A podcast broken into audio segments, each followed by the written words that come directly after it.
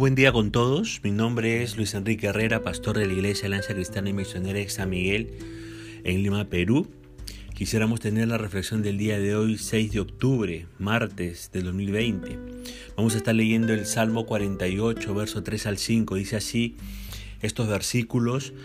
En sus palacios Dios es conocido por refugio, porque he aquí los reyes de la tierra se reunieron, pasaron todos, y viéndola ellos así se maravillaron, se turbaron, se apresuraron a huir. Hemos titulado a este devocional Liberado de tus enemigos. Como introducción, debemos considerar que algún ejército invasor había subido contra Jerusalén. Los habitantes de la ciudad estaban condenados a un largo y penoso sitio. Humanamente hablando, las posibilidades de una liberación eran prácticamente nulas. Fue en estas circunstancias que Dios realizó un milagro. Las fuerzas enemigas vieron algo que les causó pánico, lo cual les hizo batirse en súbita retirada. Estaban literalmente aterrados. De esta manera, Jerusalén fue preservada de su destrucción y esto fue motivo para una explosión de alabanza a Dios. Lo primero que notamos es la alabanza a Dios y a su ciudad. El Salmo, el Salmo 48, verso 1 al 3 dice, Grande es Jehová y digno de ser en gran manera alabado, en la ciudad de nuestro Dios, en su monte santo, hermosa provincia el gozo de toda la tierra es el monte de Sión, a los lados del norte, la ciudad del gran rey. En sus palacios Dios es conocido por refugio. El objeto de la alabanza es Dios.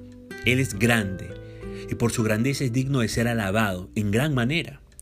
Esta alabanza no es tibia o superficial, sino grandiosa. El lugar donde se produce la alabanza es Jerusalén, la ciudad de Dios, el monte santo de Dios. Jerusalén es el gozo de toda la tierra. Su lugar está en el monte de Sión. El salmista dice que Jerusalén está a los lados del norte. Esto significa que es el punto de convergencia de la actividad política, cultural, económica y religiosa de todo el mundo. Allí en Jerusalén, Dios es conocido por su refugio. Y esto quedó demostrado por la liberación milagrosa que Dios trajo sobre la ciudad. Ahora, déjenme decirle que si usted está sitiado por problemas, está sitiado por pruebas, está sitiado por persecución, está sitiado por enfermedad. No baje los brazos, no se desanime. Humanamente hablando, parece que no hay esperanza. Pero justamente allí es cuando se manifiesta el poder de Dios. En su vida también. Que el Dios de la Biblia sea conocido por refugio. Si usted se refugia en Él, por más fuerte que sea el enemigo, no podrá destruirle jamás. Luego encontramos en este Salmo 48 una descripción de la derrota de los enemigos de la ciudad en los versos 4 al 8. Dice, porque aquí los reyes de la tierra se reunieron, pasaron todos, y viéndola ellos allí se maravillaron, se turbaron, se apresuraron a huir. Les tomó allí temblor, dolor como de mujer que da a luz con viento solano quiebras tú las naves de Tarsis. Como lo oímos, así lo hemos visto en la ciudad de Jehová de los ejércitos, en la ciudad de nuestro Dios, la afirmará Dios para siempre.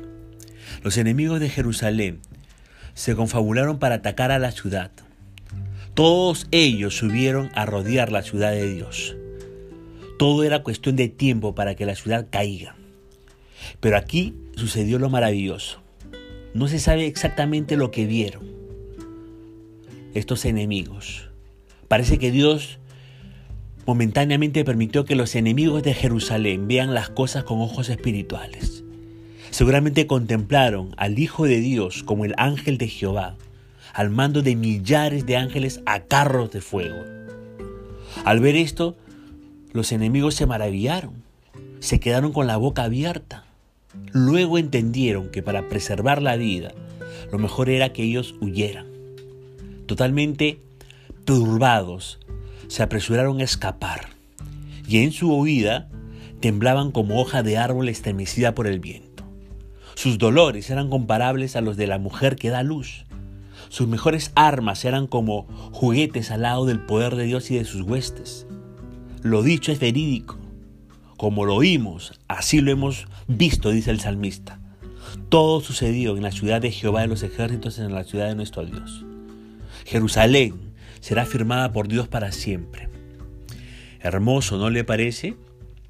Quizás usted está desesperado como los habitantes de Jerusalén, el momento que vieron a sus enemigos alrededor de la ciudad. Pero su desesperación partía de mirar al enemigo y no mirar a Dios, quien es más fuerte que el enemigo. Dios liberó a la ciudad de Jerusalén de sus enemigos. Y Dios puede liberarle también a usted de cualquier cosa que le tiene sitiado. No mire el problema. Mire a quién es más grande que su problema. Mire a Dios, quien es nuestro amparo y fortaleza. Allí fije su mirada. El salmista prosigue su cántico con una alabanza de acción de gracias por lo que Dios ha hecho.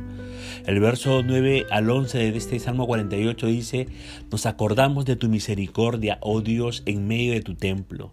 Conforme a tu nombre, oh Dios, así es tu loor hasta los, hasta los fines de la tierra. De justicia está llena tu diestra. Se alegrará el monte de Sión, se gozarán las hijas de Judá por tus juicios. Al mirar atrás y ver las maravillas de Jehová en favor de Jerusalén, el salmista expresa su gratitud a Dios. Reconoce que no es por mérito de los habitantes de Jerusalén, sino por la misericordia de Dios, que han sido librados. Conforme a la grandeza de Dios, es la alabanza a Dios en toda la tierra. Jerusalén está llena de alegría y las ciudades que la rodean, las hijas de Judá también. Para finalizar, el salmista invita al pueblo a alabar y confiar en Dios. Dice el verso 12 al 14, este Salmo 48, Andad alrededor de Sión y rodeadla, contad sus torres, considerad atentamente su antemuro, mirad sus palacios para que lo contéis a la generación venidera. Porque este Dios es Dios nuestro eternamente y para siempre. Él nos guiará aún más allá de la muerte. Dios dispersó a los enemigos de Jerusalén los habitantes de la ciudad tenían ahora libertad para poder salir de ella y reconocer la ciudad para constatar que absolutamente nada ha sido afectado en la ciudad. Sus torres estaban intactas, su antemuro estaba perfecto, sus palacios no tenían el mínimo rasguño. Todo ha sido obra de Dios. Es el Dios de Jerusalén. Él es Dios eterno, ahora y siempre.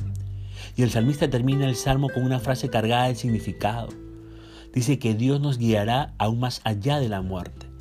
Y esto tiene dos significados. Por un lado significa que después de la muerte, Dios nos guiará hasta su hogar celestial de forma que el atravesar por el valle de sombra de muerte no debe traer sentimientos de temor a nuestras vidas. Pero por otro lado significa que cuando enfrentamos cosas que nos parecen que lo único que espera es la muerte, allí es cuando Dios se manifiesta para ayudarnos a salir de ellas si han muerto sus ilusiones, si han muerto sus esperanzas, si han muerto sus metas, si han muerto sus más caros anhelos, no se desespere. Dios puede hacer levantar todo eso como el ave fénix de las cenizas. Qué fantástico, ¿verdad? Qué seguridad tenemos en nuestro Dios. ¿Cómo no confiar en un Dios así? Un Dios que protege, un Dios que libera, un Dios que hace milagros maravillosos y un Dios que está listo no solo para llevarnos de la mano mientras andamos en este mundo, sino que también nos conduce de la mano más allá de la muerte.